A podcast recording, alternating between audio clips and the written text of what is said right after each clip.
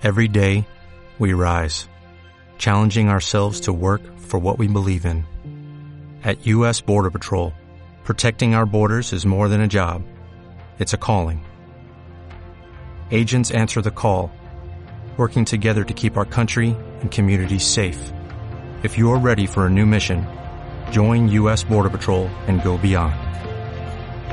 Learn more at cbp.gov/careers.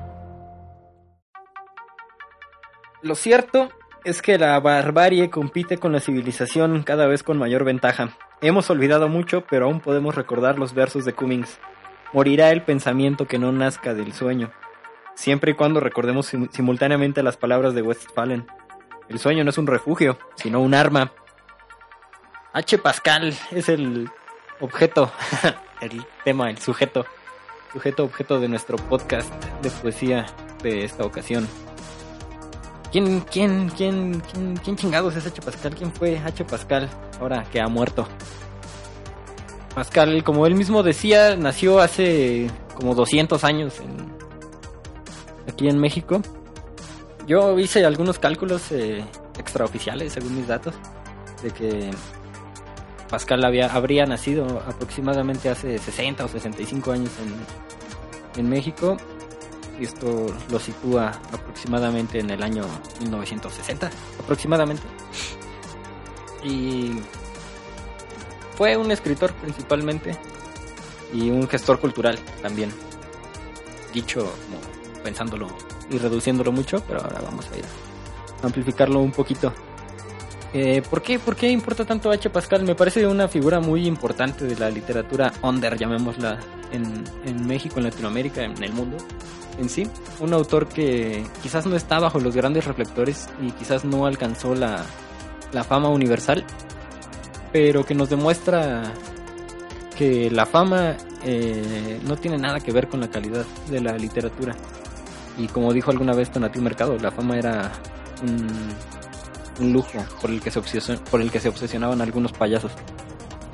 El, el asunto con Pascal era que su distanciamiento con la fama le, le permitió ser completamente libre, como alguna vez afirmó Juan Villoro, y hacer la literatura que muchos otros escritores famosos habrían tenido miedo de publicar porque no era lo, lo mainstream, la literatura la literatura famosa, la literatura que debe escribir un escritor que aspira a ser un premio Cervantes de literatura, un premio Nobel de literatura, un premio Planeta, un premio Alfaguara, estos grandes premios, ¿no? Que determinan a la vez que premian al escritor, determinan cómo es que debe escribir.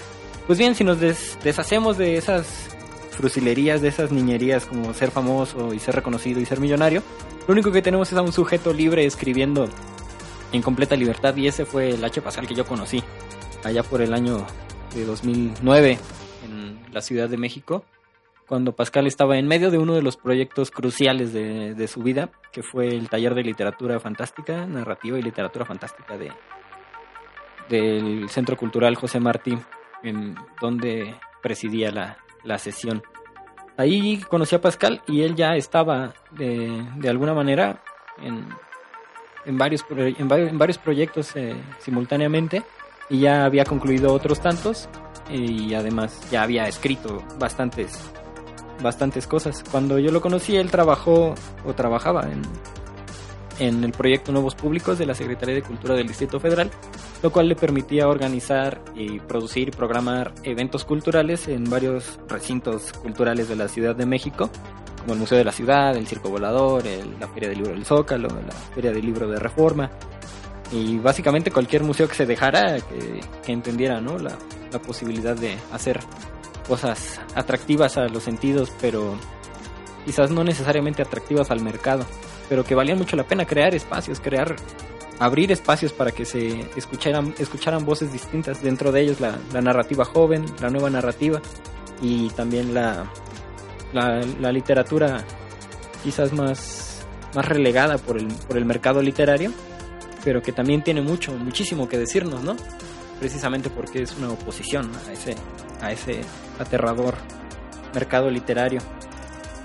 Para ese momento, Pascal estaba escribiendo libros de poesía como Navegar en una de tus playas, eh, Nocturnos que regresan, Lamias quebradas. Este, después empezó a escribir o terminar su trilogía, su tetralogía cyberpunk que empieza con el holograma irlandés, con cuatro ángeles que caen, caen, caen, con galaxias irregulares, con y termina con Elfa Azul, escribió después Una Mujer Azul, escribió Alicia en el, en el, en el fin del mundo.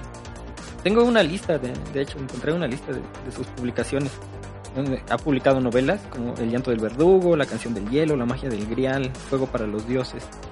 Esas primeras, por ejemplo, aluden a una a una búsqueda en los, en los textos místicos de, lo fantástico, de historias de santos, de la historia del grial, todo lo fantástico que hay en la literatura, bueno, en los textos eh, fundacionales de las, de las religiones y no solamente de la religión católica, sino de otras, otras religiones, de tribus germánicas, de, de tribus nórdicas, de celtas, de, de muchos otros, muchos otros lugares, incluso de aztecas.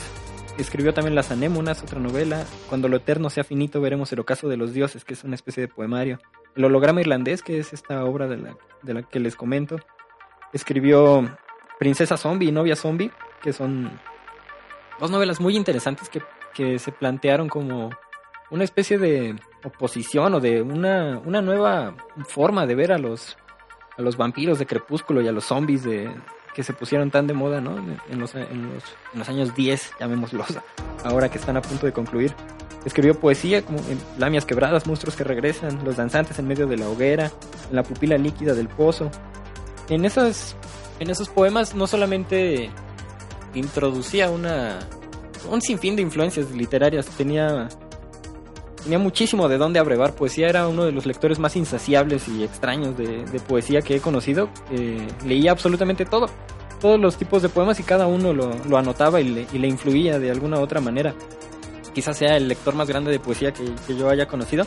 Y en La pupila líquida del pozo, en Dealers o en Aparece un gato malo y otros poemas más, varios casi casi haikus subtropicales, él introdujo un discurso disgráfico que que se presentó como una especie de glitch, como menciona una revista aquí en México, como si fuera un glitch del lenguaje, un glitch ahí, una, una aberración del lenguaje, donde empezamos a utilizar eh, la K en vez de la Q o la C, o este tipo de, escritura que alterna mayúsculas y minúsculas, a, él, a Pascal le pareció interesante en ese momento y la, la, utilizó, ¿no?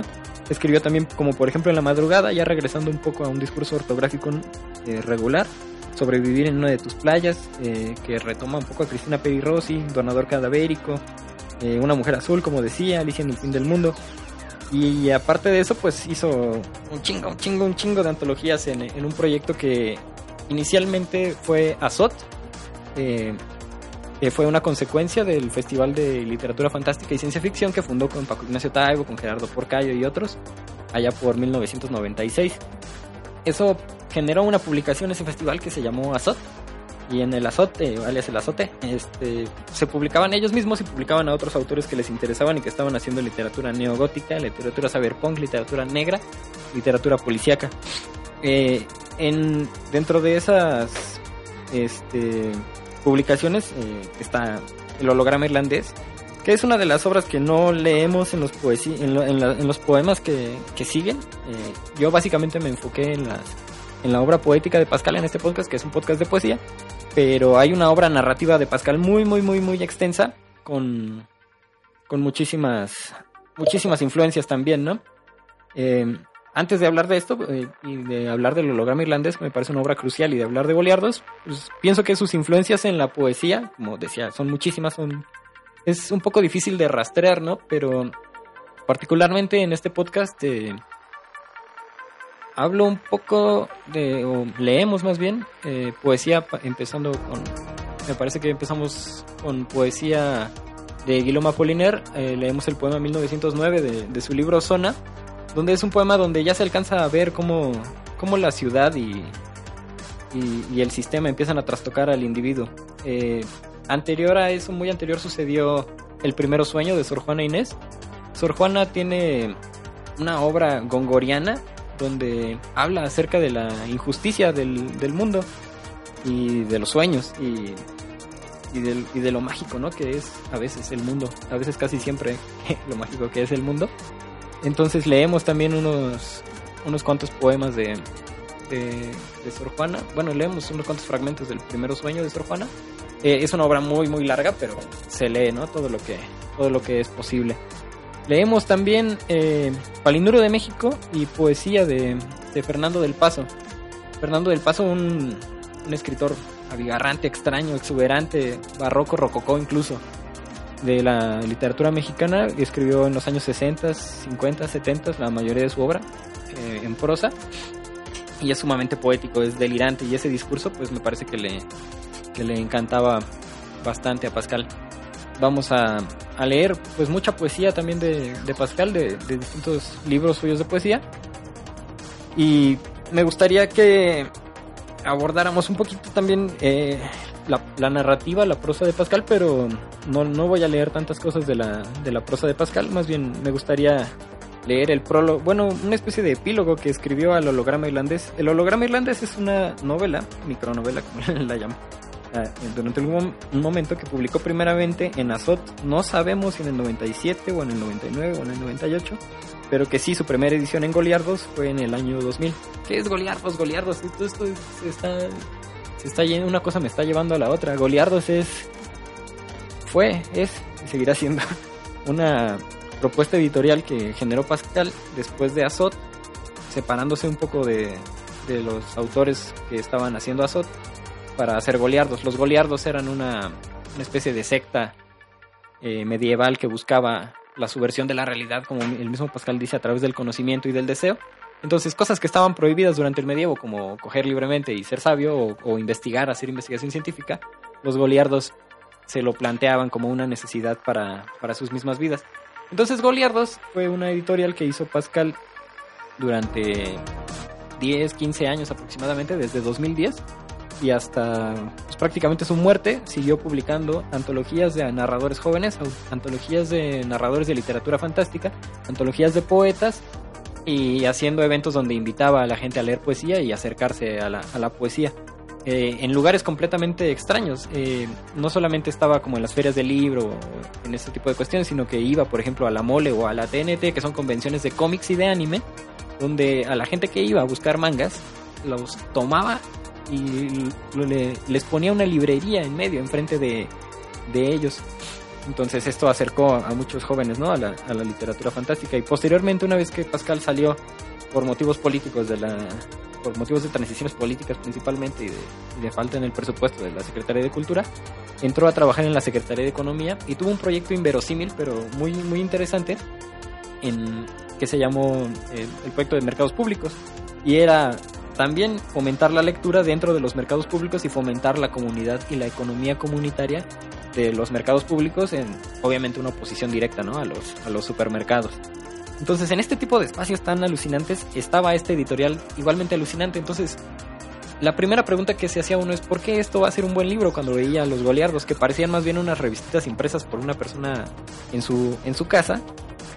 Pero esa era también una lección un poco eso entender que un, un, libro bueno o a un libro bueno no lo hace el hecho de que esté publicado con una con una pasta sumamente hermosa o con un empastado precioso o encuadernado con hilos y que tenga letras doradas o que, o que sea gordo como, como la pierna de alguien, ¿no? Como el mismo Pascal decía. Un libro bueno lo hacen sus mismas ideas y había que entender eso porque había muchos, durante el movimiento oscuro que hubo en México, pues darkies, ¿no? Que pagaban ahí por ediciones de, de Drácula más de 500 mil pesos, ¿no? Que vendrían a ser como 20, 30 dólares. Este. Y estos, estos libros goliardos costaban lo que cuesta un sándwich. En realidad, o sea, son realmente baratos. Te compras una Coca-Cola y unas papitas fritas y es lo que costaba un, un, un, libro de goliardos, ¿no? Y además, la propuesta narrativa que tiene es, es alucinante, de verdad es, es increíble. Próximamente yo espero poner ahí a disposición, ¿no? Algunos de, de esos goliardos. Voy a leer el epílogo que escribió Pascal en el holograma irlandés. Lo escribió muchos, casi 20 años después de haber escrito la novela o sea que la escribió en, aproximadamente en los ochentas, cuando tendría Pascal unos veintitantos años, él la empezó a escribir y la, la publicó, ¿no? En los noventas, como decía, en Azot, y después la, la republicó en Goliardos. Dice Pascal, el holograma irlandés nació como sin nada, por fragmentos hace más o menos 20 años. Se publicó hace más de una década en el proyecto de micronovelas de Azot Junto con el holograma, otros fragmentos formaron la dama abominable que se convirtió en cuatro ángeles que caen, caen, caen, caen. O sea que son casi, casi mellizas estas dos novelas iniciales de, de transrealismo, cyberpunk o lo que sea. Solo hace muy poco surgió en un fin de semana la idea de galaxias irregulares, y poco después Elfa Azul. Sería increíblemente absurdo decir que constituyen un ciclo, pues los fragmentos con que estas cuatro novelas están formados a veces se embonan, otras son solo piezas perdidas de otros rompecabezas que aún no existen en su totalidad, o letras de un alfabeto ya olvidado, o espacio de hipergravedad que se, que han comido, que, que se han comido hasta su propia luz y que aún no colapsan en su glotonería gravitatoria para volver a abrirse. O sea, más o menos como la realidad, o como la historia, o como la civilización. Haciendo zipping o zapping o así, en el controlito me llevó a una noche al canal 22 a algo que creo que se llamaba Ángeles en Nueva York. Había en ese instante una mujer y un hombre en escena, en un ambiente cerrado. El hombre sobre el piso, la mujer sentada, el hombre decía ya no estar preocupado por nada, pues ya había pasado a la historia. La respuesta de la mujer fue una risa burlona y unas palabras. La historia está a punto de hacerse pedazos. Lo cierto es que la barbarie compite con la civilización cada vez con mayor ventaja. Hemos olvidado mucho, pero aún podemos recordar los versos de Cummings. Morirá el pensamiento que no nazca del sueño, siempre y cuando recordemos simultáneamente las palabras de Westphalen. El sueño no es un refugio, sino un arma. Chido, Pascal. Así firmaba, chido, Pascal. Ese epílogo al, al holograma irlandés y incluye, además de una especie de descripción, una autología ahí, donde explica un poco su prosa, hablando de fragmentos que a veces embonan y otras veces no embonan y a veces son cosas que pueden ahí crecer o destruirse a sí mismas, pues es una prosa más bien fragmentaria. Eh, menciona dos, dos posturas y, dos, y una propuesta, una propuesta vital muy interesante. Es eh, Morirá el pensamiento que no nazca del sueño, pero el sueño no es un refugio, sino un arma. Eso me parece que es como la culminación un poco de la propuesta literaria y, quizás filosófica de, de, Pascal, entender, como decía López Velarde, que el mundo es maravilloso, el, eh, como dice Custuri, que el mundo es, el mundo la vida es un milagro, y que a través de los sueños nosotros podemos subvertir esta, esta realidad quizás un poco aterradora en la que menciona Pascal que la barbarie está ganando cada vez más terreno.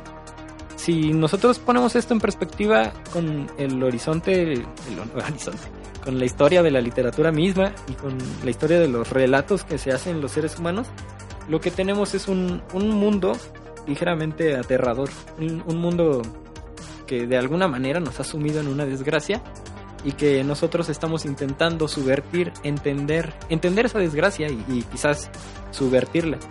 Eh, si pienso, por ejemplo, en los griegos o pienso en Aquiles, pienso en un sujeto que estaba en una guerra, que vio morir a Patroclo, que vio quitados sus tesoros y a través de esa desgracia y culpar a los dioses de su destino, intentó subvertir su destino. Pienso en Edipo, que también intentó cambiar su destino, pero al final son, eh, tanto Homero como, como Sófocles y como todos los demás autores eh, griegos son personas que culpan a los dioses y que culpan al destino, objeto de los dioses, de la desgracia en la que están los seres humanos.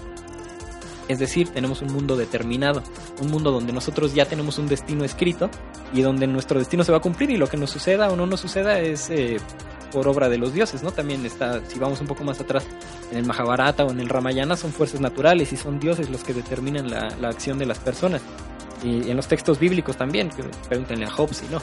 Entonces, el, ¿qué es lo que sucede después cuando eh, Diosito se cae de su pedestal? Y nos damos cuenta de que quizás no hay un Dios y que quizás no hay un destino y el mundo está indeterminado. Entonces es el, el mismo sujeto, ¿no? Quien determina qué, qué es lo que le pasa. Yo soy culpable de mis desgracias, puesto que yo tengo en mis manos mi destino, se dijeron a sí mismos los hombres, los primeros hombres de la modernidad. Eh, pienso en el surgimiento de la literatura gótica y la literatura policíaca con Edgar Allan Poe. Y los relatos de Edgar Allan Poe culpan a un sujeto de, de, ser un criminal, de ser un potencial criminal, ya sea un vampiro, ya sea un espectro, ya sea lo que fuere, pero es una persona que actúa desde sus pasiones y que es él quien es el culpable ¿no? de, la, de los crímenes que se cometen y de los crímenes que se le cometen a otros. Es el sujeto y son sus pasiones los culpables. Pienso también en los textos de Borges de, que escribe con, con Bioy Casares, en los relatos de H. Bustos Domecq.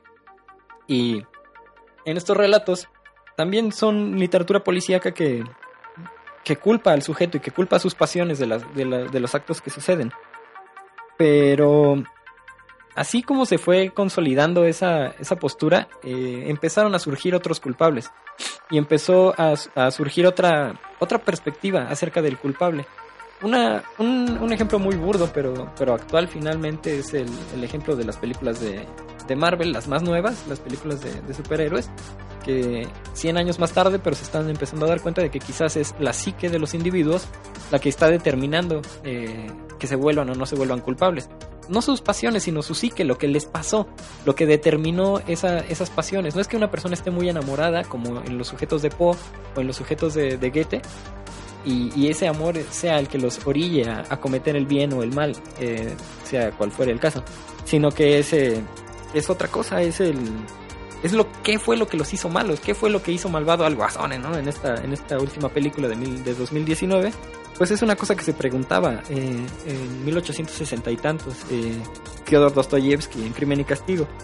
Eh, ¿qué, es lo, ¿Qué es lo que hace culpable, no? A, a, a Rodya Raskolnikov de matar a su casera y eh, eran sus pequeñas circunstancias inmediatas, ¿no? Y también se pregunta, por ejemplo, Italos Bebo, ¿qué es lo que hace culpable a Seno en la conciencia de Seno eh, de todas las, la- las travesuras, llamemos, que comete Seno, ¿no?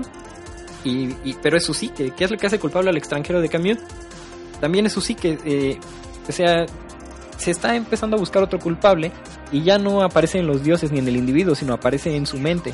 ¿Qué son las circunstancias que determinaron que su mente se vuelva como es y generaron tanto el psicoanálisis como la literatura policíaca posterior, la literatura negra y sobre todo la literatura de Raymond Chandler? Raymond Chandler me parece una influencia crucial para entender a Pascal porque después también generó la literatura de Philip K. Dick, donde son sujetos que se trastocan por las circunstancias políticas en las que están desenvueltos. Entonces tenemos eh, en primero con los griegos un universo determinado, después eh, un universo sí determinado por el destino, después un universo indeterminado que determina cada uno de los individuos y finalmente un universo que determina en cada una de las de las personas, pero que es por culpa del sistema en el que están. Esa es quizás la, la última eh, frontera de la literatura. Y, y el umbral de esa última frontera de la literatura es Raymond Chandler, es, es este Philip K. Dick, donde ya es un sistema corrupto, corrupto por el mercado, corrupto por la ambición, corrupto por el consumo, que, que cambia a los políticos y que estos políticos cambian a la sociedad y esta sociedad genera enfermos. Es una cosa que no te dice tanto el guasón, ¿no? Que no te dice, bueno, o sea, sí es culpa de la sociedad malvada, que hizo a este pobre bromas una persona muy malvada, pero ¿qué hizo a esa sociedad malvada? Es un sistema, ¿no? Roberto Bolaño en el libro 2666, como dice Carlos Jasso en su, propuesta de- de tesis, es que, que es el sistema el culpable. El culpable no es ya el individuo, no son los dioses. El culpable no es una persona que podamos señalar con el dedo y que podamos tomar con esposas. El culpable es un sistema que nos orilla a, generar sujetos de este tipo. Así Pascal en el holograma irlandés eh, está enfrentándose a un sistema pues sí, que genera barbarie y que esta barbarie va tomando distintos, distintos espacios.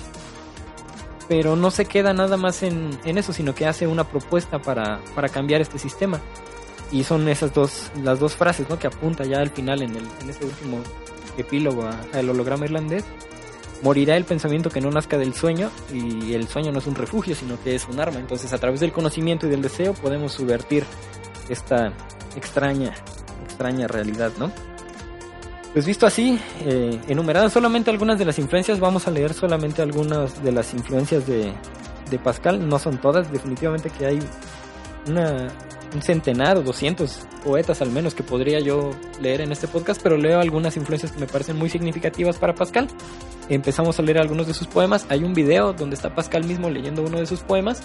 Y finalmente hay una lectura de un capítulo entero, a huevo, un, capítulo entero de Palinuro de México para los que se quieran quedar, si no, pues ahí está, ¿no? Eh, hasta el último poema de Pascal acaba el podcast, después es un extra para, para los demás porque pues, grabamos a Palinuro de México, es una novela de Fernando del Paso, también una influencia muy grande, ¿no? Para, para Pascal y como diría él mismo, chido.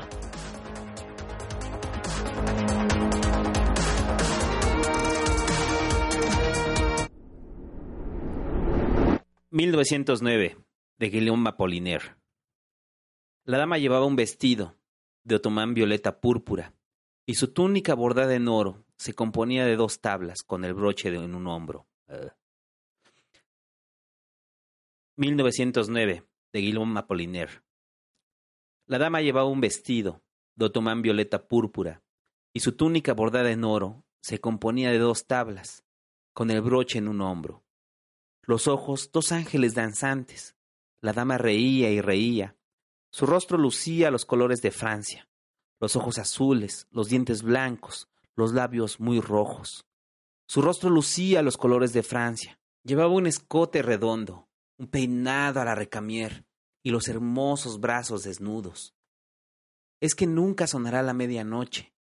La dama vestida de otomán y violeta, y con una túnica bordada en oro, de redondo escote, paseaba sus rizos, diadema dorada, y arrastraba sus zapatitos de villa. La dama era tan hermosa que no te habrías atrevido a amarla. Yo amaba a las mujeres atroces de los barrios enormes, donde nacían cada día algunos seres nuevos. El hierro era su sangre, la llama su cerebro. Yo amaba, sí, yo amaba al pueblo hábil de las máquinas. El lujo y la belleza no son más que su espuma. Aquella hembra era tan bella que daba miedo verla. Hormigas, de Ramón López Velarde. A la cálida vida que transcurre Canora, con garbo de mujer sin letras ni antifaces, a la invicta belleza que salva y enamora, responde, en la embriaguez de la encantada hora, un encono de hormigas en mis venas voraces. Fustigan el desmán del perenne hormigueo, el pozo del silencio y el enjambre del ruido, la harina rebanada como doble trofeo, en los fértiles bustos el infierno en que creo, el estertor final y el preludio del nido. Mas luego mis hormigas me negarán su abrazo, y han de huir de mis pobres y trabajados dedos, cual se olvida en la arena un gélido bagazo, y tu boca, qué cifra de eróticos denuedos, tu boca que es mi rúbrica, mi manjar y mi adorno, tu boca en que la lengua vibra asomada al mundo, como réproba llama saliéndose de un horno, en una turbia fecha de cierzo gemebundo, en que ronde la luna porque robarte quiera, ha de oler a sudario y a hierba machacada, a droga y a responso, a pábilo y a cera. Antes de que deserten mis hormigas, amada, déjalas caminar camino de tu boca, a que apuren los viáticos del sanguinario fruto que desde sarracenos oasis me provoca. Antes de que tus labios mueran para mi luto, dámelos en el crítico umbral del cementerio, como perfume y pan, y tósigo y cauterio. México. Homenaje a la patria en matices eróticos. Rafael Jesús González. Darte género sería lo... Darte género sería hacer lo que Dios no hizo. Cuelga la flor de plátano como sexo de caballo, y tus toscas ubres dan a beber petróleo. Tienes cien vientres burladores en tus minas, y los dorados testículos del mango. Para variar tus orgasmos heterosexuales, celebras la homosexual fiesta de los toros. Suave no lo eres, patria mía, sino dura como la suerte humana, bola de acero en el fondo de la entraña, amargo sabor en la lengua de la mente. Al caer el sol que has emplumado, tienen tus cerros filigranas de venas en sus frentes, y en las junglas de tus costas suelen volar luciérnagas de ópalo bollante.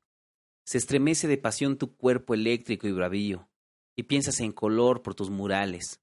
Sueñas tus sueños táctiles de sones, atados a la tierra por cuerdas de guitarra. Y no hay canciones extrañas a tus sueños, ni faltan risas en tus tristes pesadillas. Oye, patria mía, con besos de papel crepé, la bugambilia besa el pene de la torre, y la sofocada plumaria da platónicos besos al aire. Muerde el sol los pechos de tus grises colinas, y las manos de tus palmeras acarician la luna. Suave no lo eres, patria mía, sino cruel como el amor humano exigente como la fe bendita. ¿Cómo decir de nuevo? H. Pascal. Con tanto hijo de puta que anda suelto, con uniformes falsos o con los verdaderos, salidos de las urnas o las cloacas, y que has parido tan mal, ¿cómo decir de nuevo, suave patria? Asimetrías. H. Pascal. La guerra es el no ser del humano, dices. ¿Y la guerra simétrica? pregunto. No hay nada como las asimetrías para poner en evidencia la deshumanidad del opresor, me respondes. Fatiga de materiales. H. Pascal. Viajar es una cosa muy distinta a lo que habíamos esperado. El Edén que se subierte por rasguños del narco, mapas de sangre sobre los encalados. Solo es posible ahuyentar el olor a explosivo y atroces degollinas, ocultando el camino que andamos dentro de la pequeña cápsula en un cuarto de hotel y después de la lluvia el caluroso amor, los planes de las nubes y la defensa del cielo, y más tarde un balde de agua fría, la crisis detrás de las ventanas. Dios es tan corto de la mano izquierda y tan poco diestro con la diestra, como un robot inverosímil, cuyas piezas padecen dulcemente fatiga de materiales. Primero sueño, de Sor Juana Inés de la Cruz. Piramidal, funesta, de la tierra nacida sombra, al cielo encaminaba de vanos obeliscos punta altiva, escalar pretendiendo las estrellas. Si bien sus luces bellas, exentas siempre, siempre rutilantes, la tenebrosa guerra que con negros vapores le intimaba, la pavorosa sombra fugitiva, burlaban tan distantes, que su atesado ceño al superior convexo aún no llegaba, del orbe de la diosa, que tres veces hermosa con tres hermosos rostros ser ostenta, quedando solo o dueño del aire que empañaba, con el aliento denso que exhalaba, y en la quietud contenta de imperio silencioso, sumisas solo voces consentía de las nocturnas aves, tan obscuras, tan graves, que aún el silencio no se interrumpía. Con tardo vuelo y canto del oído, mal y aún peor del ánimo admitido, la avergonzada Nictémene acecha, de las sagradas puertas los resquicios, o de las claraboyas eminentes los huecos más propicios, que capaz a su intento le abren brecha, y sacrílega llega a los lucientes faroles sacros de perenne llama, que extingue, si no infama, en licor claro la materia crasa, consumiendo, que el árbol de Minerva, de su fruto, de prensas agravado, con gojoso sudó y rindió forzado. Y aquellas que su casa campo vieron volver, sus telas hierba, a la deidad de Baco inobedientes, ya no historias contando diferentes, en forma así afrentosa transformadas, segunda forma niebla, ser vistas aún temiendo en la tiniebla, aves sin plumas aladas, aquellas tres oficiosas, digo, atrevidas hermanas, que el tremendo castigo de desnudas les dio pardas membranas, alas tan mal dispuestas, que escarnio son aún de las más funestas.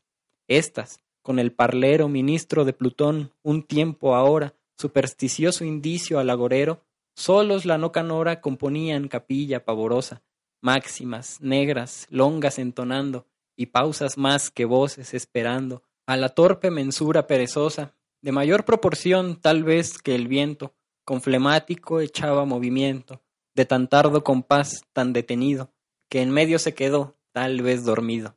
Este, pues, Triste son intercadente de la asombrada turba temerosa, menos a la atención solicitaba que al sueño persuadía. Antes sí, lentamente, su obtusa consonancia espaciosa al sosiego inducía y al reposo de los miembros convidaba, el silencio intimando a los vivientes, uno y otro sellando labio obscuro con indicante dedo, Arpócrates, la noche silencioso, a cuyo, aunque no duro, si bien imperioso precepto, todos fueron obedientes. El viento sosegado, el can dormido, este yace, aquel quedo los átomos no mueve, con el susurro hacer temiendo leve, aunque poco, sacrílego ruido, violador del silencio sosegado. El mar, no ya alterado, ni aun la instable mesía, cerúlea cuna donde el sol dormía, y los dormidos, siempre mudos peces, en los lechos lamosos, de sus obscuros senos cavernosos, mudos eran dos veces. Y entre ellos, la engañosa encantadora Alcione, a los que antes en peces transformó, simples amantes, transformada también vengaba ahora. En los del monte senos escondidos, cóncavos de peñascos malformados, de su aspereza menos defendidos que de su obscuridad asegurados, cuya mansión sombría ser puede noche en la mitad del día, incógnita aún al cierto montarás pie del cazador experto, depuesta la fiereza de unos y de otros el temor depuesto, y hacía el vulgo bruto a la naturaleza, el de su potestad pagando impuesto universal tributo, y el rey, que vigilancias afectaba, aun con abiertos ojos no velaba, el de sus mismos perros acosado, monarca en otro tiempo esclarecido, tímido ya venado, con vigilante oído del sosegado ambiente, al menor perceptible movimiento que los átomos muda, la oreja alterna aguda, y el leve rumor siente que aún le altera dormido, y en la quietud del nido, que de brosas y lodo, instable hamaca, formó en la más opaca parte del árbol, duerme recogida la leve turba, descansando el viento, el que le corta al lado movimiento. De Júpiter el ave generosa, como al fin reina, por no darse entera al descanso que vicio considera, si de preciso pasa, cuidadosa de no incurrir de omisa en el exceso, a un solo pie librada fía el peso, y en otro guarda el cálculo pequeño, despertador reloj del leve sueño, porque si necesario fue admitido, no pueda dilatarse continuado, antes interrumpido, del regio sea pastoral cuidado, o de la majestad pensión gravosa que aun el menor descuido no perdona, causa quizá que ha hecho misteriosa circular, denotando la corona en círculo dorado, que el afán es no menos continuado. El sueño todo, en fin, lo poseía, todo, en fin, el silencio lo ocupaba, aún el ladrón dormía, aún el amante no se desvelaba, el conticinio casi ya pasando iba, y la sombra dimidiaba, cuando de las diurnas tareas fatigados, y no sólo oprimidos, del afán ponderoso del corporal trabajo, más cansados del deleite también, que también cansa objeto continuado a los sentidos, aun siendo deleitoso, que la naturaleza siempre alterna ya una, ya otra balanza, distribuyendo varios ejercicios, ya al ocio, ya al trabajo destinados, en el fiel infiel con que gobierna la aparatosa máquina del mundo. Como por ejemplo en la madrugada, de H. Pascal. Y el porqué de estas cosas se sucedieron a sí mismas casi siempre de madrugada, aurora, noche. ¿Lo recuerdas? ¿Y cómo empezó todo? ¿Cuál fue la primera mirada? ¿En qué sitio nos dimos un beso? Todo empezó en tu cuerpo, el lugar del origen que habíamos olvidado. Solo te vi una vez y en ese instante se decidió mi nueva vocación. De como por ejemplo en la madrugada de H. Pascal. Alguien se ha llevado el medidor de la electricidad. Tampoco hay gas en la cocina. Velas como naves de locos, luces como mentes perdidas, las prendes una a una. Latas con salmones, pimientos y mariscos, vino templado por la cálida noche. Tus labios convierten los desastres en milagros. Tus manos convierten los milagros en palabras. Quiero que seas a mí como Museta su musa, dices, que me desnude yo en la cama y tú escribas un poema. Los dos sabemos que las cosas no pueden ser así. La piel que se expone atrae a los tatuajes de los labios, a la saliva de la imaginación. Hoy digo, esto seguramente no puede ser un poema, debe ser otra cosa. Como por ejemplo en la madrugada de H. Pascal. Creo que sí, creo que respiras esta noche, que incluso esta madrugada tienes los ojos bien abiertos. Seguramente caminas desnuda hacia la mesa y quitas el mantel y miras las vetas de las tablas. Aparecen pan y queso, y quizás vino no, porque nunca hay que exagerar las cosas, pero sí seguro una cerveza. Bebes, antes de atravesar el pan con el cuchillo. Quiero pensar que el frío líquido te calma, que acaricia tu garganta como suave cascada, y comes queso y pan como si fueran hostias de una profana misa, y debes estar viendo mi fotografía sobre las tablas desnudas, y tus senos tiemblan cuando alzas el cuchillo, y la punta la clavas en medio de mi frente. Eso es lo que ha de estar pasando. Porque si no, ¿cómo se explica? ¿Por qué no dejo de pensarte? ¿Y de dónde sale tanta rabia? Y este dolor de cabeza tan cabrón. Contestas el teléfono a través de las líneas de fuego. Tu aliento sabe a pan, cerveza y sangre. Has cumplido el ritual. He vuelto, dices, y traspasas el umbral. Eres un témpano de hielo a punto de derretir todo su oleaje. De nocturnos bosques que germinan, seguido por lamias quebradas y monstruos que regresan. Abrir las manos, de H. Pascal. La mirada en un hueco de la puerta, y en la mirada de la puerta la liga de una mujer, hay una tormenta pasajera, una mirada fugaz como el granizo que se ve a través de esa puerta, entra en medio de la liga como una pierna firme, llena de olor a sudores y a sexo. Nos juntamos de nuevo, sin ilusión, con un amor pausado, un tacto contagioso, lleno de miel y enjambres de abejas africanas. He buscado todas las cuarteaduras en las paredes de tu rostro, y has hallado las grietas en el techo de mis ojos. ¿Sabes? Hay arañas que casi son eternas, y habitan en el lecho de tu pubis, y sé que esos rasguños en el rostro del tiempo son como un cráter en la luna, neón celeste atravesado de penumbra. Abro las manos y me dices, ella está de pie sobre tus sueños. Abres las manos y preguntas, ¿habrá una mujer más? ¿Habrá otro hombre que nos mire? Al extender los dedos, las moscas del sol son solo rayos de amor y desesperación, son solo minutos en el alma desierta del día. Ahora vemos sin reservas la vida que regresa. Una caricia de tus manos es todo lo que pides, una mirada, un cuento y una navaja de palabras para cortar las alas de esas moscas. De esas mil doscientas treinta, quinientas veintinueve, quizás solo cuarenta mil moscas que no vuelan ni recorren nada, son solo una invención de la cerveza. Me das un trago más y luego revientas el líquido en mi rostro, a través de mi pecho para que escurra limpio por mi cuerpo. Te gusta el sabor del brezo, la cebada, las luces de la tierra, en la tierra húmeda de un hombre. ¿Habrá otra mujer, otra piel, otros arroyos de cerveza? Repites quedamente en la lengua baja del amor y yo amo el rostro de tu lengua que se muestra como trucha, salmón, rana dorada, surcando los arroyos de mi cuerpo. Abro las manos y pregunto, ¿habrá otro hombre, otra mirada que nos hiera? Cierras mi rostro con un gesto, mis ojos con la vista, mientras bebes el geyser de mi dermis. Abres las manos y me dices, no seas ya tan mirón, tan melodramático. Abres las manos de mi alma para leerte líneas, tatuajes, camino de camiones y carreteras oscuras de mugre. Ahí solo tu juicio canta, ¿Qué clase de mierda es esta? te preguntas en voz alta. ¿Qué clase de conversación es esta? me dices en voz baja. ¿Qué clase de calor puede engendrarse entre los pliegues de un hombre que no se lava las manos con las líneas del destino? me corriges.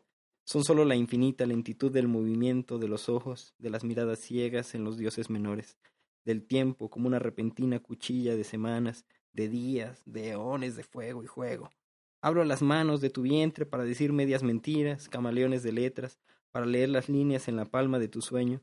Abro la boca para callar toda mesura, la inminencia, el punto G, la marea incorregible de las ostras, del mar y la intemperie de tu materia hecha de almas secretas, algas, estrellas sumergidas y signos evidentes. Abres las manos y me dices, es este un lugar donde se hace el bien sin hacer daño. De nocturnos bosques que germinan, seguido por lamias quebradas y monstruos que regresan. Causa y defecto de H. Pascal. Todos tenemos un chingo de defectos. Ni siquiera Ken y Barbie alcanzan el molde de la perfección. Bebiste de tu copa de vino como si tomases un sorbo de cielo verde. No mames, Ken y Barbie son de plástico, eso no cuenta, no tienen voluntad. Miré a través de mi tarro de cerveza para ver cómo tus ojos se volvían un río de níquel. Llegó un momento en que tu vida ya no significaba nada sin la mía. Esto ya no es amor sino abandono del recato más simple de todo narcisismo.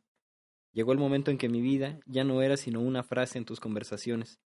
Ya lo dijo Dios, no me acuerdo en qué lado. El amor a sí mismo es el guardián de la existencia, el protector de sueños. Llegó el momento en que la vida estaba demasiado saturada de ideas, significados, tatuajes indelebles. Pero tú no tienes sueños, mi buen, tú solo duermes pesadillas ajenas. Por supuesto, la carne jamás fue triste, y nos faltaba tanto por saber, aunque estábamos hartos del mar, las mareas, el agua plateada del hastío. Lo mejor de la vida muere por la fuerza de su peso, como un dinosaurio con Alzheimer. Miraste a través de mi cuerpo, como si estuvieras viendo solo un T-Rex de vidrio. Lo mejor de la muerte es cuando naces. Toqué la llama de tu cabello rojo con la punta de mis ojos. Estabas demasiado viva, eras demasiado admirable y querías que yo lo sintiera. Lo siento, yo no admiro a nadie. Yo solo te amo y te alucino aunque trates de ser demasiado imperfecta. Tus labios recorrían las letras secretas de mi nombre, como si pronunciaras una injuria. Soy como he de ser, hago lo que quiero, pero no deseo dormir en el desierto de las sábanas vacías. No cerraré los ojos si no estás a mi lado pensando en mí. Era el guardián de tus sueños, el amor a ti misma, la medida de tu servidumbre, la profundidad de tu liberación. Solo un pez más en el ámbar del mar que hay en tus ojos, un leviatán en el nido de algas de tus piernas, Miraste de nuevo hacia tu copa como si fuese un antiguo instrumento de prodigios, tratando de fijar tu lugar en el mundo si es que ese sitio ha existido nunca. Parecías una bruja muy vieja, y tu cabello rojo besaba las manos de la noche, pero cuando la tristeza acaricia la sombra amarillenta de la nueva jornada, y todas las palabras no dichas salten como cardúmenes, desde el mar invisible de las lenguas resecas, sé que pediré perdón para cerrar la brecha, el círculo perfecto, y de nuevo a llegar y nacer y morir, uróboros que desgasta con dientes sutiles, su cola en el brote de las eras, el tapiz que deshoja sus fibras, desliza sus signos hacia un despeñadero cada instante y se teje a sí mismo con la aguja torcida del destino. El corazón es una víscera imperfecta, hay que tener valor y resignarse. La ofrenda menor de una lágrima de hierro. Sí, mi buen, es increíble con qué velocidad se junta el polvo en los recuerdos. De nocturnos bosques que germinan, seguido por lamias quebradas y monstruos que regresan, una noche a través. La ventana de hierro se expande y gime hacia los gritos de los hackers silenciosos. Una vez los vi cantando entre los arrecifes de neón puro, contar sus existencias, decirlas en murmullos simples, bytes manchados, farsa, trampa y oscuras, alas negras de un cuervo más absurdo, más vasto, un cuervo desquiciado por la ausencia de luz, por la ausencia de llamas, hoguera que se extingue antes de arder. Atravesé las muecas de la luz esa noche, que en un email brillaba en la pantalla, como alcohol etílico perfecto. Palabras que decían solo un suspiro. La vida no es un significado, la vida es un deseo. Navegar, una sola expresión para aventarse al charco de los datos, de los signos y la imagen caliente. ¿Cuántos ahogados quedaron en esas fuentes de cristal, líquidos de acero, maná de tinieblas? ¿Cuántas mentes perdieron su palabra en la babel de mapas y caminos entrecortados? ¿Cuántas veces te he buscado sin encontrar el sitio donde ríes? Una acción imposible atraviesa la red, es un melocotón de carne, una risa de Dios hecha mal amor, del fluido de los ángeles, de niebla hurtada al sol y de soles hallados, en la palma de un diablo, es un aliento opaco que apenas si se atisba en la pantalla, cuando cierras los ojos y los abres de pronto, cuando miras a un lado y el soslayo lo muestra como una imagen que huye. No la escuchas, casi nunca la atisbas. Tu visión periférica es imperfecta para hacerlo, pero ella, que es una mujer hecha de almas perdidas en la red, siempre te observa, te ronda, te asedia, esperando un descuido, la mínima indolencia en el cursor, en el mouse, en el teclado, y así perderte pronto en un ardid de datos mal habidos.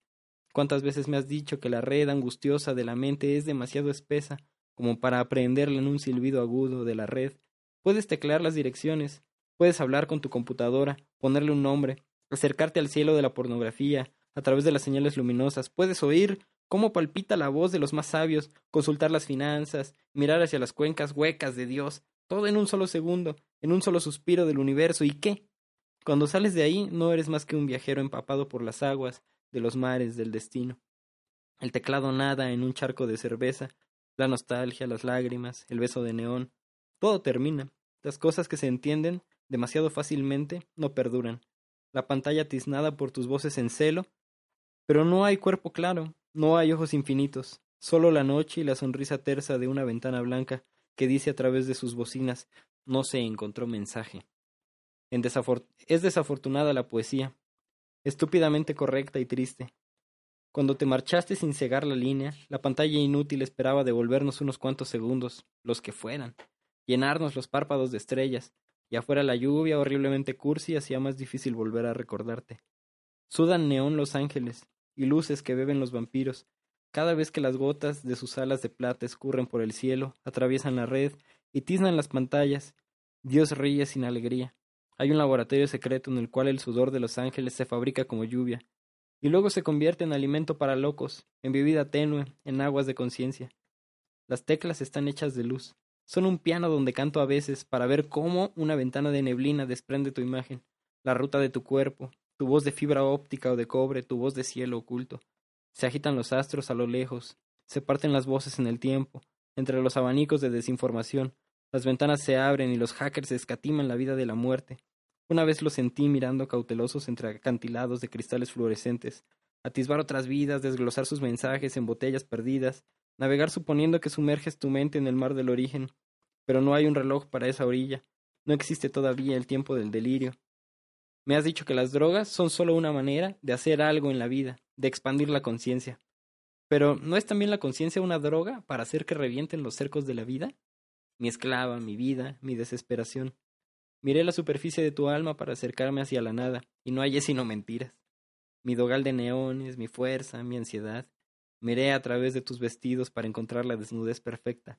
Solo hallé la distancia imposible, la canción del silencio. La ventana de carne se abre hacia el murmullo de los hackers.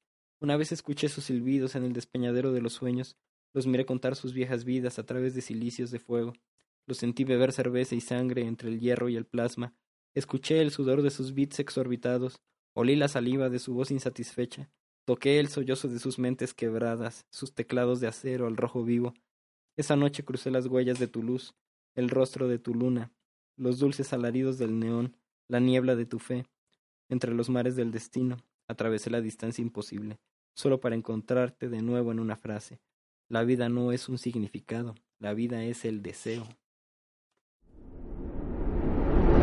De nocturnos bosques que germinan, seguido por lamias quebradas y monstruos que regresan.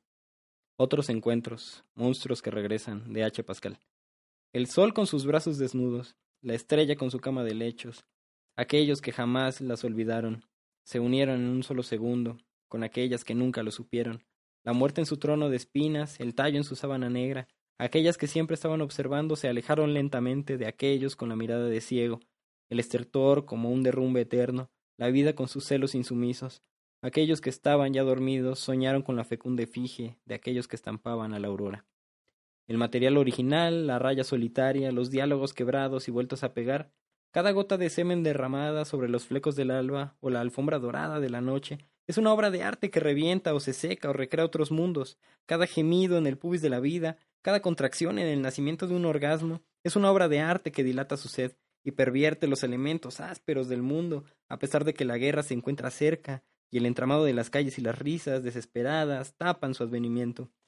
Los símbolos y señas de la inseguridad, la clara piel de la jornada en trance, aquellos que escuchaban los relojes en llamas, recibieron palomas mensajeras imperfectas, de aquellas que se comían el tiempo, los hologramas líquidos, las lágrimas de acero, el corazón, el enigma abrazado por la sangre, aquellas que acariciaban la miel del cielo, encontraron una carta indeleble de aquellos que escribían con colores cifrados, Pasa un ave que busca el costal de la noche para ocultar su cabeza del miedo. Pasa la mano de una mujer hecha de ortigas. Salta su tacto como el roce de una nube perfecta. Un santo idiota arrodillado frente a esa imagen. Una plegaria con la lengua que recita salivas. Cada gota vertida es un disco de luces. Pasa un niño encubierto en su membrana de hombre y busca sacudir el manto de un espectro para que el ave del asombro sea librada de pedirle disculpas a los sabios por vivir como ave, Atraviesa el paisaje la boca de un esclavo que indaga y requiere la savia y las babas del limbo, la caricia cortante de una mujer sacrificada, el sol con su lecho de auroras, la estrella con su orgasmo de luces. Pasa un hombre y le piden que ría, pasa una mujer y ella es la carcajada. Cada gota que cae, cada espolón clavado bajo la superficie del miedo es un verso insidioso, una hoja de vidrio con el filo mellado, una señal de que todavía estamos vivos y coleando. Es hermosa tu espalda, de H. Pascal. Mientras te marchas, descubro que la muerte carece de ideas propias. Es siempre un clon de sí misma. Se disfraza y parece novedosa, pero un adiós se sentirá siempre igual a la siguiente despedida. Atraviesas las galerías de la memoria, pero todas las imágenes se esconden, ensordecen o simplemente están ciegas. Es hermosa tu espalda cuando escapas, un cuerpo perfecto que busca su destino, la cabeza que falta, la claridad del día, las nuevas constelaciones de la noche, y quisiera que dieras vuelta y me dijeras, es tiempo de que sea tiempo. Nuevos sonetos marianos, de Fernando del Paso. Que te acaricie yo tus pechos, ave, como rezar las cuentas de un rosario, y que mi amor badajo y campanario te lo repique yo, que yo te clave, que sean mis manos de tus muslos llave, tu rosa de mis dedos relicario, y en sus frondas la lengua de un canario, con mi lengua la sal que yo te lave. Nada más eso pido, quiero, ruego, a eso me dedico, y a adorarte, y a quererte, y a eso me consagro. Y te juro las manos sobre el fuego, que volveré otra vez a codiciarte cada vez que me cumplas el milagro. Ahogados de H. Pascal. Ahogados en el lujo de un sueño sin espejos, deslizas el oleaje de tu aliento, y huyes después de inundarte con la lluvia y estar mil veces asediada de deseo. Tus labios se abren dócilmente, tus piernas como si fueran lagos que solo es posible descubrir en los jardines de algún mito, se dividen con pausada belleza entre la verdad y la experiencia. Beber la luz, de H. Pascal. Ciego de sueño te persigo. No había entendido antes una simplísima pregunta. ¿Cómo beber la luz? Hasta que la piel de tu mirada se ha abierto hacia mis labios. Sirena, de H. Pascal. Hoy se ha caído el mar en la palma de tus manos. Has perdido las piernas y ganado rapidez en la mirada. Observas el mundo desde los arrecifes, corales sobre los que despliega sombras, lámparas vivas, peces sin escondite. Cada pequeño pensamiento, cada caricia sobre tu piel de sales es un mundo que desnuda tu alma para que permanezca protegida. Inventas que este mar es de nosotros, que no soy un tritón despreocupado, que eres una Nereida milenaria. Es el mar del deseo y no queda mucho más. Una experiencia estética en tu cuerpo. Cuando cierra los párpados, de H. Pascal. Tu cuerpo se humedece como el trópico durante la tempestad. Hay demasiadas verdades en tus ojos de lluvia. En vértigo de abismo tu pelo se desmadeja. Pienso cuando caes, escurres, bebes, te desvaneces en mis manos. Brechas de luz hacia el suspiro de tus senos. Una palabra más y esto dejaría de ser perfecto. Solo quiero que te parezcas a las cosas que amo, dices, cuando cierra los párpados y en el silencio hace una pausa en tu respiración. todas las razones del sueño. Pero el mundo viene a percibirse en tus formas y palabras. Te digo, mira la dicha inmensa de sabernos perdidos para siempre. La pureza de la nada, la impureza del ser que espera ser vivido, las esferas de nuestras manos, de nuestras vidas en las manos del tiempo. Sangre en los caballos de la luna. ¿Y quién chingado dijo que el mundo era redondo, dices? Como si estos abismos que se curvan hacia sí fueran atravesados por una Einstein sin cabeza, sentado sobre el lomo de, cabello, de camello de su tranvía solar, luces en los cabellos de la luna y sangre coagulada en todas las auroras. Te miro de nuevo y te toco como si fueras una primera estrella en la Vía Láctea, y tus manos de brisas celestes desaparecen en esos finisterres, y reaparecen de pronto en el ser de mi carne. Tal vez, quizás te digo, no seas verdad, pero te asemejas tanto a ti misma que pareces otra y demasiado verdadera. Cierras los ojos, las formas del sufrimiento, del amor, de la locura, dices, pasan por tu mente como barcos fantasmas cuando hablas así. No podrás vivir ni en el mar ni en los abismos, pero en, este instante tu piel que no es tuya sino mía, ha de vivir la savia de mis labios y dentro del castillo de castigos de mis sueños. Los cuerpos sumergidos en sí mismos, en la sed de sí mismos, el instante del espejo, los ruidos, los cantos del sol, dentro de la muerte que te mira, dices en los silbidos finales de la carne, que se ha abierto a la verdad, la dicha, la nada, los reflejos, meses quebrándose en el todo del ser y el mundo. Resucitarás para siempre todas mis amnesias, dices, y tú en cada uno de mis pecados de omisión te respondo. Y si yo fuera mosca, te pregunto, tú serías el pantano donde me ahogaría. Y si yo me convirtiese en cementerio, te respondo, tú serías una muerte enamorada. Y si tú fueras lago salado, yo sería la marea de la luna que te consumiría. Y si yo fuera yo mismo, tú dejarías de ser verdad. Y si yo fuera corazón y viviera para siempre en ese sitio extraño, te volverías loco en su torre cerrada escribiendo poemas, mi buen. Nuestra pálida razón nos oculta el infinito, te contesto, pero ella está dormida más allá de todas las razones del sueño. Unas palabras sobre Estefanía, de la imperdible novela de Fernando del Paso, Palinuro de México. Pura, inocente, impávida, como si nada hubiera pasado entre nosotros, como si nunca hubiésemos hecho tantas cosas que habrían obligado a los abuelos a dar de vueltas en sus tumbas, de haberlo sabido, y que de verdad les hizo dar cincuenta y dos vueltas al año, pero no en la tumba, sino en la pared, cuando Estefanía, un sábado, volteó sus fotografías para que de ahí en adelante nunca más nos vieran hacer el amor los fines de semana. Así era mi prima, y bella también, y angelical, y pálida, y por si fuera poco o nada, por si fueran pocos sus grandes ojos inmensamente abiertos, como si estuvieran asombrados siempre de su propia belleza, como si fueran nada sus mejillas enteramente ruborizadas por la vergüenza de traer desde niñas una calavera dentro, nada sus dos manos nacidas para acariciarme, y pocos sus cinco sentidos, sus veinte años, sus treinta y tres vértebras, sus cien mil cabellos, su millón de células o su trillón de átomos. O en una palabra, su cuerpo.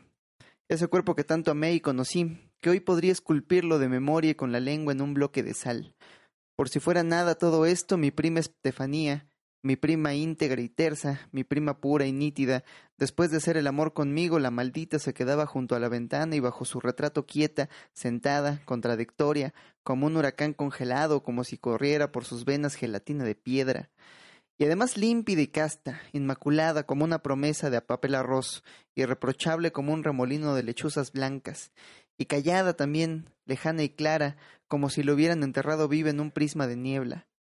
Así era mi prima, así junto a la ventana, siguiendo a veces con la mirada toda la tarde el curso del sol, como si tuviera los ojos rellenos de heliótropos la puta, y sobre todo como si nada hubiera pasado, como si nunca hubiéramos hecho el amor, como si no nos conociéramos como si yo fuera un pobre mortal descastado y paria, un esclavo y un guiñapo, una mitad de hombre y ella, mi prima, una diosa. Y más que nada impecable, inimitable y sin tacha, como el dios de San Anselmo de Leibniz y de Spinoza, como el dios de Escoto de Rigena, al que valía más amar que conocer, como una criatura que reunía entre sus cualidades esenciales la de una existencia necesaria y perfecta. Tan es así, señores, le dije al general que tenía un ojo de vidrio, al billetero, a don Próspero y a todos los otros amigos cuando volví a la cantina para cumplir mi promesa. Tan es así que de Estefanía yo podría hablar como Clemente de Alejandría. Como Dionisio, el pseudo Areopagita y Maimónides hablaron de Dios.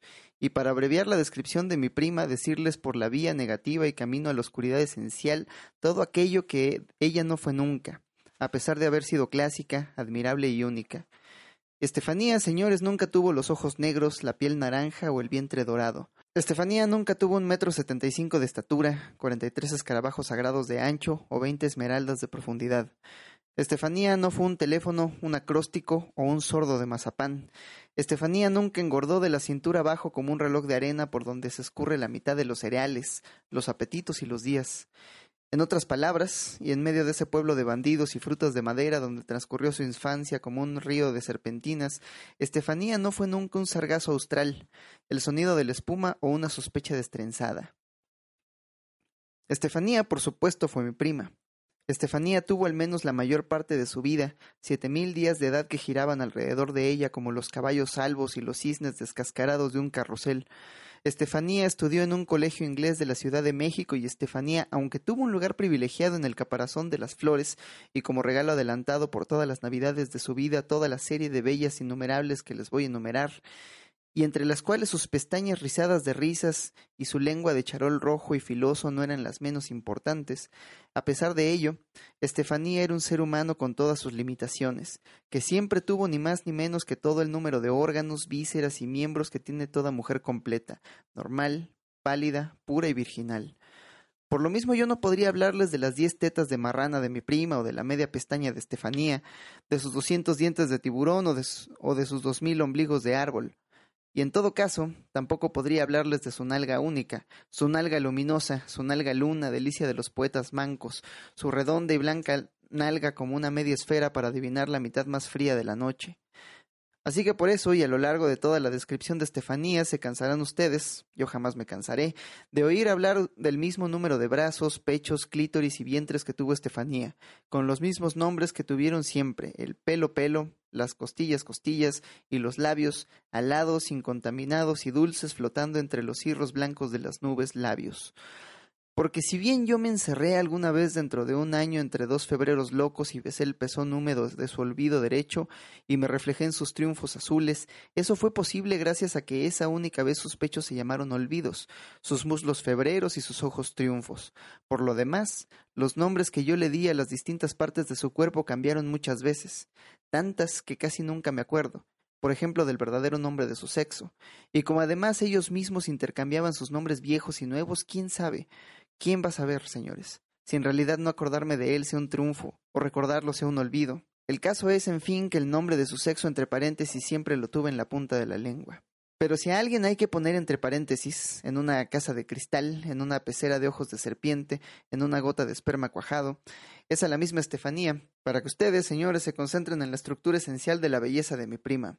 Y para eso hay que poner la parte del mundo, aparte de todo aquello que nunca fue, porque mi prima, aparte de ser excelsa y admirable y sobre todo alejada y pulcra, afiligranada y quieta, la perversa, aparte de tener una estrella entre ceja y ceja, y aparte de las galaxias domesticadas que le seguían los pasos lamiéndole las huellas, Estefanía nunca fue de noche.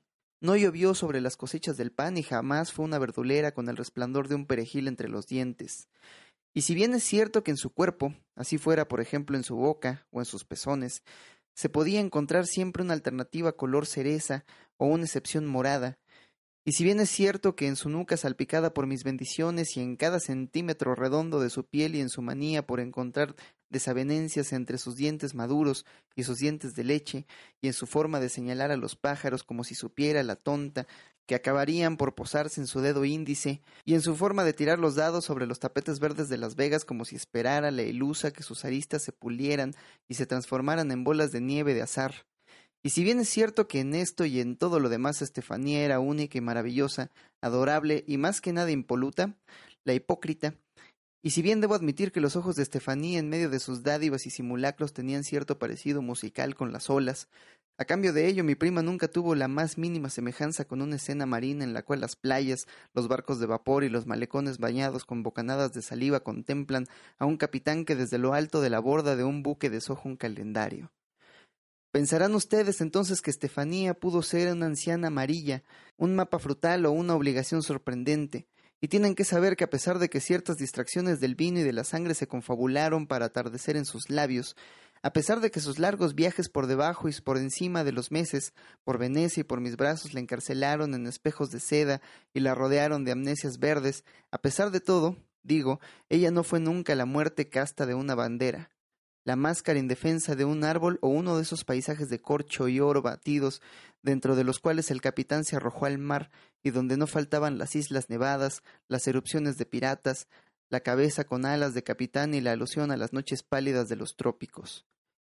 Por lo demás, entre otras cosas, y al igual que Eucaris, la ninfa de la que se enamoró Telémaco, y al igual que Anaxareta, la doncella hermosísima e insensible transformada por Venus en un bloque de piedra, Estefanía sí fue una mujer de belleza apabullante, un ser que estaba más allá de toda jerarquía geométrica, de todo esplendor mortal, de toda la lengua vítrea y sin embargo, más acá de las estrellas. En pocas palabras, y siempre alta y delgada, con el amor desarmado y prendido a sus pechos como en una pintura de Watteau, hermosa como la herejía descrita por Winkelmann, o como la bella Rosina de Wirtz, desnuda y contemplando un esqueleto colgante, misteriosa como Berenice y Ligea, y con su nombre, Estefanía, escrito en su frente y su vestido amarillo, entre la amarilis. Estefanía fue un ser donde siempre fue posible verse de cuerpo entero, de primo y amigo, de novio y amante, y encenderse cada día con una llamarada de presagios.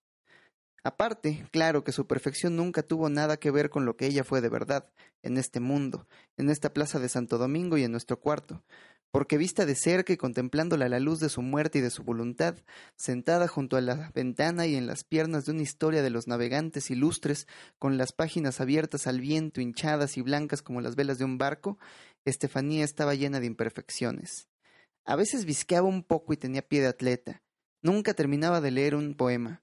Los lunes amanecía con mal aliento, y los domingos, como Vishnu en el océano del caos, como la mujer del poema de Anacreonte, acababa hinchada y con los ojos pegoteados de legañas por culpa de mi lujuria. Por si fuera poco, tengo que confesarles que mi prima también estaba llena de asimetrías deslumbrantes y mágicas. Y no hablemos de las que son comunes a todos los mortales. El rosado bronquio derecho más corto, más ancho y más vertical que el bronquio izquierdo, en tanto que el azul claro riñón izquierdo más largo y más estrecho, y la traslúcida y tibia arterial renal derecha más larga que la izquierda. En tanto, también que el esponjoso y aireado pulmón derecho más grande que el izquierdo, pero al mismo tiempo dos o tres centímetros más corto. Esto no es nada. Y tampoco otras pequeñas imperfecciones que todos tenemos, una pantorrilla más abultada, una pierna ligerísimamente más corta o un párpado apenas más levantado. No, lo peor es que las asimetrías de mi prima se desbordaban de su cuerpo para abarcarlo todo, porque sus días nunca eran iguales. Tenía jueves malos y jueves buenos, días como los de Apoliner, que estaban viudos y viernes sangrantes y lentos de cortejos. Tenía septiembres que reventaban de talismanes espejeantes y septiembres lluviosos y horribles. Tenía, a veces, una mirada más inteligente que la misma mirada cinco minutos antes. Tenía sueño y frío y gripas. Y tenía una oreja más perfumada una mano más cariñosa, un brazo más ingrato y un clítoris más dulce. Por último, de sus dos muslos uno siempre estaba más caliente y ensalivado, de sus dos pezones el otro siempre estaba más redondo y duro, y de sus dos nalgas las dos estaban siempre más frías. Y sin embargo mi prima, mi admirable y pulcra y celestial prima, era perfecta, perfecta por ser un ángel que ningún principio de imitación que no fuera una sustancia simple, perfecta por ser sus ideas, sus ideas largas y brillantes que dejó crecer al parque sus cabellos rubios, iguales a su esencia divina, y perfecta por ser la única, la primera, la última representante de la especie de los estefánidos, y sobre todo por ser la representante más fina y clara, la más delicada y álfica. Esto se debió más que nada a la simple razón de que mi prima era solo igual a sí misma, fiel a su espejo diario.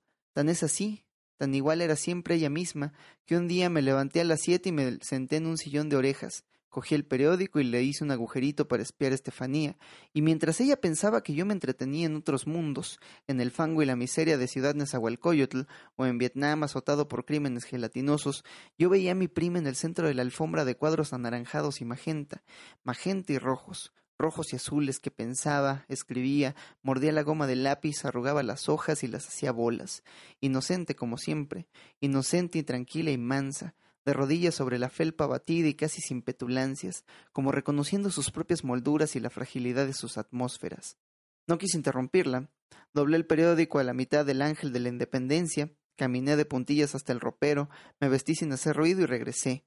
Y mientras yo fumaba y hacía anillos de Saturno que circunnavegaban sus pezones, ella que siempre intentó sin éxito escribir versos, y había veces en que le daba por escribirlos en los menús, en los boletos del tranvía, en una historia clínica al margen de las disneas, en un periódico arriba de la calva de Khrushchev, de la misma manera que los amanuenses del profeta escribieron el Corán en los homóplatos de los camellos, en las cortezas de los árboles, en las alas de los pájaros y en los muslos de las odaliscas, entonces, en ese momento, mi prima se remitió a los plagios necesarios recomendados por Eliot y me dijo, mientras desprendía con un cepillo una cascada de isótopos de oro prendidos a su pelo, que los ángeles y las apariciones que visitaban a Rilke y a Desnos la hacían, a veces, concebir frases inmaculadas, el invierno es una salamandra. La mañana se levantó como una garza, me explicó, para darme un ejemplo con la misma naturalidad inmerecida con la cual la tía Luisa pronunciaba el francés, como queriéndolo aprender.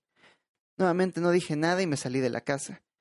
Me la encontré a sí misma, igual a su retrato bajo un árbol, sentada como estaba bajo un agüehuete cargado de heno, escribiendo, rascándose la nariz con la uña del dedo meñique, rompiendo las hojas en pedacitos comestibles que ponían los picos de los mirlos y de las tanagras que venían desde Perú a visitarla.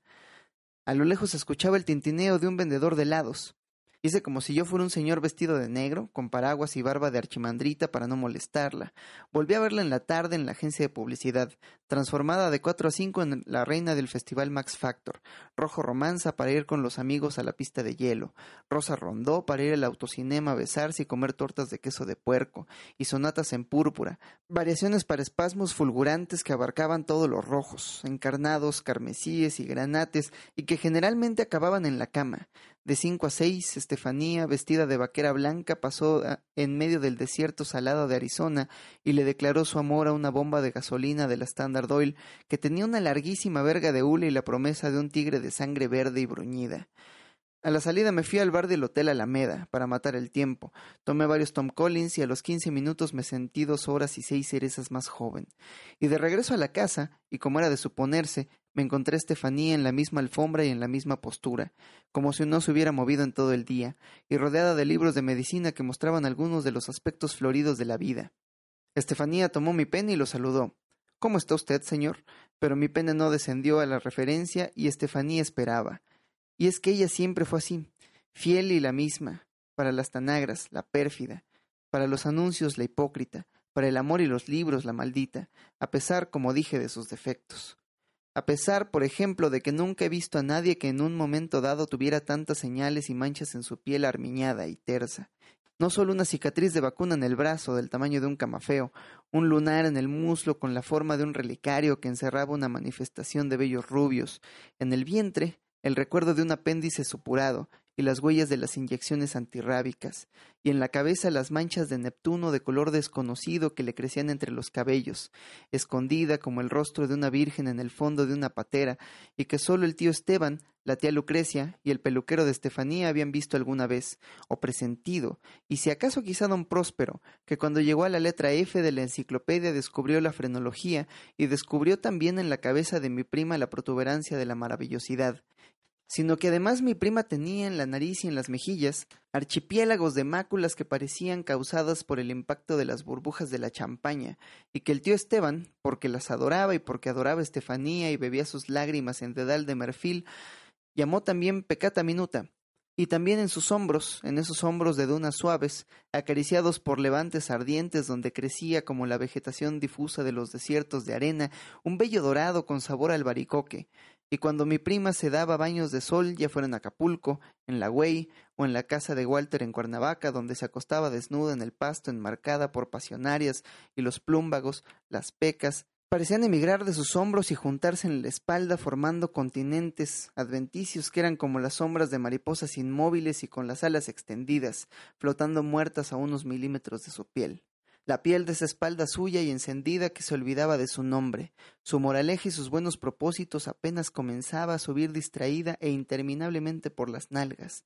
La piel de esa espalda suya, recorrida a todo lo largo y a todo lo dulce por una cordillera de escalofríos que se podían leer con un solo dedo, como el alfabeto braille hasta llegar a un trampolín puritano del hueso coxis, y desde ahí darse un chapuzón en busca de mayores fechorías, plancton nocturno, estrellitas peritálsicas lo cual no es hablar por hablar, porque el amor que nos tuvimos Estefanía y yo, y no solo porque nos amábamos, sino porque amábamos a nuestro amor, nos llevó a todos los encuentros posibles, desnudos, sudorosos, con la sangre abierta en el soplo de las alas, y en los minutos que transcurrían entre una ida al cine y las horas enteras que Estefanía empleaba para aderezarse los pechos, mientras arriba la luna se inflaba de envidia como una esponja holandesa. Ensayamos todos los orificios que le nacían del cielo, tanto Estefanía como su prima la luna. En una ocasión eyaculé entre sus piernas de mi prima y le embarré mi esperma en los muslos, en las rodillas y en los vellos espumosos del pubis. Con la lengua pude extender las últimas gotas hasta el borde mismo de su ombligo lleno de pelusas y del remordimiento giratorios.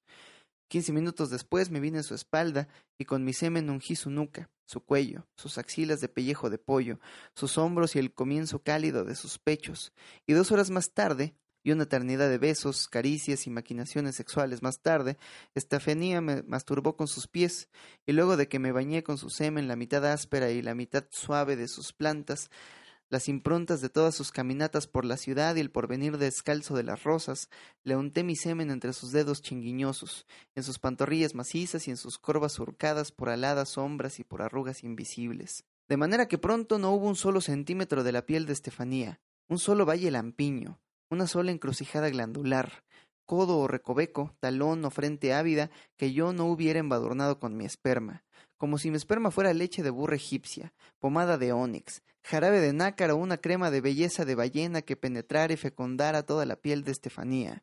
Y mi prima quedó así, tiesa y blanca como un ángel de fibra de vidrio, almidonada y nivea como recién salida de la lavandería de un hospital, y como embarazada, la pobre, un millón de veces al mismo tiempo, una por cada uno de sus poros, una por cada uno de mis espermatozoides. Pero muy poco nos duró la ilusión de tener una infinitud de hijos, porque en su cuello y en su barriga comenzaron a aparecer unas ronchas púrpuras, que como antes las pecas comenzaron a conglomerarse, formando consorcios de rubíes, y cuando la comezón y la urticaria se extendieron por su cara y por sus brazos, yo no tuve más remedio que ponerme una chistera de seda con resplandores de ébano, coronar a mi prima con una diadema de flores de naranjo y llevarla a latín en brazos, como los novios antiguos cargaban a sus novias, para darle un baño María que a fuerza de vapores y delirios, enjuagues y colofonias, la dejara de nuevo no inefable, no pura y no inocente, sino simple, sencilla y maravillosamente lisa y exacta. Porque inocente, pura e inefable, no dejó de serlo un solo instante, una sola diez milésima de instante o una sola diez millonésima de ángel, como lo podían atestiguar los espejos de su alma, sus ojos, esos ojos azules compuestos por una infinitud de partículas que así, señor general, señor billetero, así como las homeomerías de Anaxágoras contenían las semillas de todas las cosas existentes, así ellas encerraban el semen de todos mis poemas y escritos futuros. Los versos que hice sobre ella misma en los hospitales con su cofia y su bata color malva, como las enfermeras del St. Thomas Hospital, las novelas que juré escribir sobre ella mientras malgastaba mi más preciosa vida en las agencias de publicidad, haciendo equilibrios en una cuerda de dacrón y gárgaras burbujeantes con ginger ale, y las tragedias también que se me ocurrieron sobre Palinuro en la escalera, los bailes de máscara en Scaramouche y Colombina, todo estaba contenido ya en esas partículas innumerables que le comunicaban a cada una de sus miradas toda la energía vital del fluido magnético intelectual de Restif de la Bretón, de la noósfera de Taylor de Chardin, todo estaba previsto y escrito en los millones de mónadas azules como las órgonas de Reich, que palpitaban en los ojos de mi prima como las ventanas abiertas al mundo de cada uno, reflejando el universo desde su punto de vista finito y cada una consciente de su infinito reflejar. Y cuando digo que los ojos de mi prima, esos ojos que nacieron para percibir y ser percibidos a veces por mí, quizá por ustedes y siempre por Dios, contenían el semen de mis poemas escritos, se trata, claro, señores, de una alegoría, porque el único semen que de verdad tuvo en sus ojos alguna vez, y solo una vez, mi prima, fue la tarde en la que me pidió que me viniera por una de las ventanas de su nariz, por uno de esos orificios divinos e inimitables, túneles foscos que desembocaban en la luz opalina de sus estrellas olfatorias. Yo elegí el agujero izquierdo de su nariz, que era con el que Estefanía aspiraba mejor las tufaradas de los retretes y los guarismos perfumados de las rosas. Recuerdo que cuando acabé, un licor turbio alfombró sus ojos por unos segundos, espeso y traslúcido como si unos párpados de serpientes subresticios le hubieran salido a mi prima bajo sus propios párpados prodigiosos. No pasaron cinco minutos sin que la pobre, la perversa de mi prima, comenzara a quejarse de irritación por las carúnculas lagrimales y llorar unas lágrimas densas y blancas que se le coagularon a la mitad de las mejillas, mientras que por el agujero derecho de la nariz le escurrió un moco infinito y nacarado, como sopa de nido de golondrinas o engrudo de esmeraldas. En la noche soñó que yo le había fecundado una glándula desconocida que tenía en el cerebro y que al igual que Júpiter le crecía una criatura en la cabeza y tenía que parirla en medio de un dolor de muelas más allá de toda santidad. La criatura era Palas Atenea, la de los claros ojos pero no tan claros, no tan azules en todo caso como los ojos de mi prima cuando visitaba a sus enfermos en los hospitales o la visitaban sus clientes en las islas imaginarias. Ah, lo hubieran visto ustedes entonces en las agencias de publicidad, bañada de eslogans como la bestia del poema, sonrojada por los aviones de Eastern y alicaída de tanto chocolate en polvo. Ah, hubieran visto ustedes con los ojos de sus enfermos a Estefanía en los hospitales donde mi prima fue más santa que Bernadette enfermera de la guerra franco-prusiana. Para mí sería muy fácil decirles que Estefanía era tan bella como Mayaderí, la madre de Buda, o como Sikis que cautivó al mismísimo amor. Pero ¿quién de ustedes conoció a Calais? La belleza por antonomasia. ¿Quién vio jamás a Iris Crisópteros limpiando con algodones las gargantas de los diftéricos del Hospital General, o a Gerda, la hija del gigante Jimer, y a la princesa Dropadí, cuya mano fue solicitada por mil reyes. ¿Quién vio jamás exprimiendo los ántrax de los enfermos con sus propias manos para arrancarlos de raíz como lo hacía Sor Angélica y Estefanía? ¿Quién de todas esas diosas fue como Estefanía enfermera, alta y delgada, excelsa y clara, y experta en drenajes de pus y punciones de la cresta ilíaca? Sus pacientes que nada sabían de princesas de nieves y marfil, de Jean Lorrain, que nunca habían oído hablar de Clorinda de Sefiré, de la dama Baudelaire, bella como un sueño de piedra, sencillamente adoraban a Estefanía cuando cada mañana llegaba hasta sus camas para decirles los buenos días y las buenas o malas temperaturas, vaciarles sus vacines y sus colecciones de flemas. Y si había tiempo y humor, Estefanía siempre se las arregló para que hubieran, leerles a los enfermos que no podían leer, con una voz clara y precisa como locutora de Radio Moscú, las secciones deportivas y policiales de los periódicos, y a los enfermos que no podían escribir y con una letra alta, luminosa y delgada como la propia Estefanía, y con una ortografía tan perfecta que parecía postiza, escribirles sus cartas, sus adioses a la vida o a los árboles y muchas veces también declaraciones de amor para ella misma, y los poemas donde la describían sin darse cuenta sus pacientes, de la inutilidad de describir o escribir a una prima así, a una Estefanía que había nacido ya como escrita, llena de párrafos redondos y frases que olían a sándalo y menstruaciones, de asteriscos en sus ojos que la remitían a la mitad de su sexo y de guiones que separaban nuestro amor en capítulos completos, la tarde y la mañana, la mañana y la noche, la noche y las campanas, las campanas y las nubes, las nubes y la espalda, de nada, pues, me serviría decirles que las piernas de Estefanía eran más largas que las piernas de Rita Hayworth y sus labios más sensuales que los de Sofía Loren, o incluso que mi prima, ya no digamos en los hospitales, tan albeante y tan prendida, tan inaudita y clásica, sino Estefanía en pantuflas y en la cocina, cocinando los intersticios de un jamón y rodeada de platos sucios, ciruelas irreparables y cáscaras de faisán, era más bella que Greta Garbo en La Dama de las Camelias o Marlene Dietrich en El Ángel Azul. Primero porque Estefanía odiaba esa clase de comparaciones y sabía que hacerla era traicionarla, ya que siempre quiso ser la única dueña de su cuerpo, incluyendo sus brazos, sus cabellos, el apogeo entre sus piernas y otros esplendores grises, a pesar, o quizás no a pesar, sino precisamente porque sabía que como todo ser humano era insignificante y limitada, que con todo su cabello y apenas habría alcanzado para hacerle una peluca a Marilyn Monroe, y con todo el vello de su pubis unos bigotes rubios a Emiliano Zapata, que la piel de todo su cuerpo apenas habría bastado para forrar una estatua de Brigitte Bardot, y la piel de sus pechos apenas para hacerme un par de guantes, la de su vientre quizá para cubrir mi máscara mortuoria. Y sabía también que si por arte de magia se hubiera transformado de pronto en los elementos primarios que componían su cuerpo, se hubiera hecho agua, o menos que agua, viento y polvo, o menos que viento y polvo, unos montoncitos de carbono, unos gramos de potasio por aquí y por allá, quizá una pizca de fósforo suficiente para arder diez segundos, quizás si acaso cincuenta litros de oxígeno que se hubieran escapado por la ventana rumbo a los castillos de la hierbabuena y que no hubieran alcanzado para inflar un bote azul que le, le salvara la vida.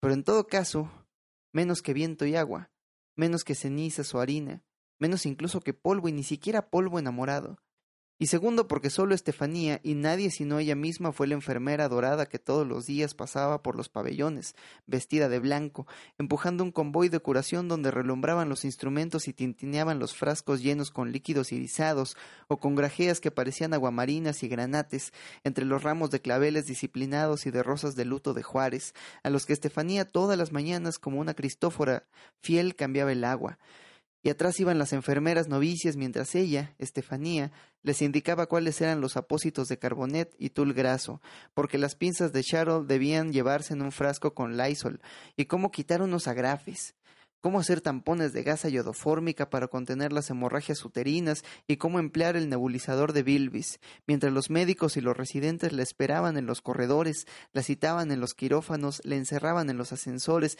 y la saltaban en los anfiteatros para declararle su amor bajo los tragaluces amarillos, jurarle fidelidad sobre las mesas de operaciones olorosas a mertiolate, besarla en el cuarto y el quinto o en la patología y maternidad entre infecciosos y radiografías o violarla entre los soplos fríos y delitescencias verdes de los cadáveres refrigerados.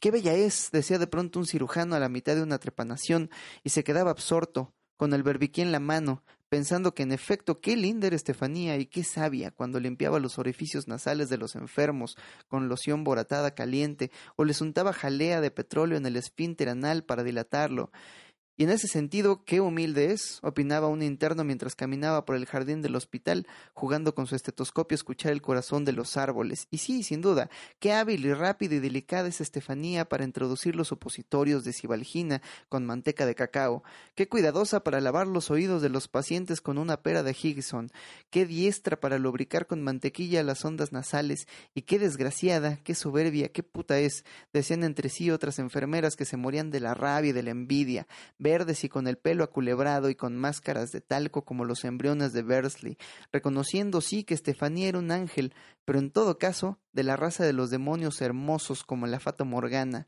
o de los ángeles crueles como Azrael y Abadón, o incluso de los ángeles grotescos como el Melesimut, el de las veinte manos, porque no toleraban que mi prima Estefanía mostrara solo un lado de la moneda, una de sus dos caras, y que al igual que otro San Vicente de Paul, otro San Luis con los leprosos y otra Santa Isabel de Hungría pintada por Holbein el Viejo, transcurriera por los hospitales como una bendición sin fin con la cabeza en alto y sus ojos iluminados de centella viva, increada e increable de Mayset Eckert. Qué bellos son los ángeles, dijo al despertar un muchacho suicida que se había tragado 27 embotales para olvidar a una muchacha y una mala estrella y que despertó en el hospital para encontrarse con Estefanía y con un ángel, las dos en la misma persona, con Estefanía, mi prima, la enfermera, que con sus propias manos tantas veces cubiertas de sesma le producían la alergia de los antibióticos, enfrió con hielo frappé la sonda duodenal y le colocó al muchacho en la posición de Trendelenburg para el lavado gástrico y obligó a que su organismo expulsara los barbitúricos junto con los restos de la última cena y una tenia solitaria agonizante, y lo volvió a la vida, y a otra nueva decepción cuando el muchacho, como tantos otros, le declaró su amor y ella le tomó la temperatura rectal, la presión y el pulso, le examinó la lengua, le checó los reflejos con el martillo y le dijo que no.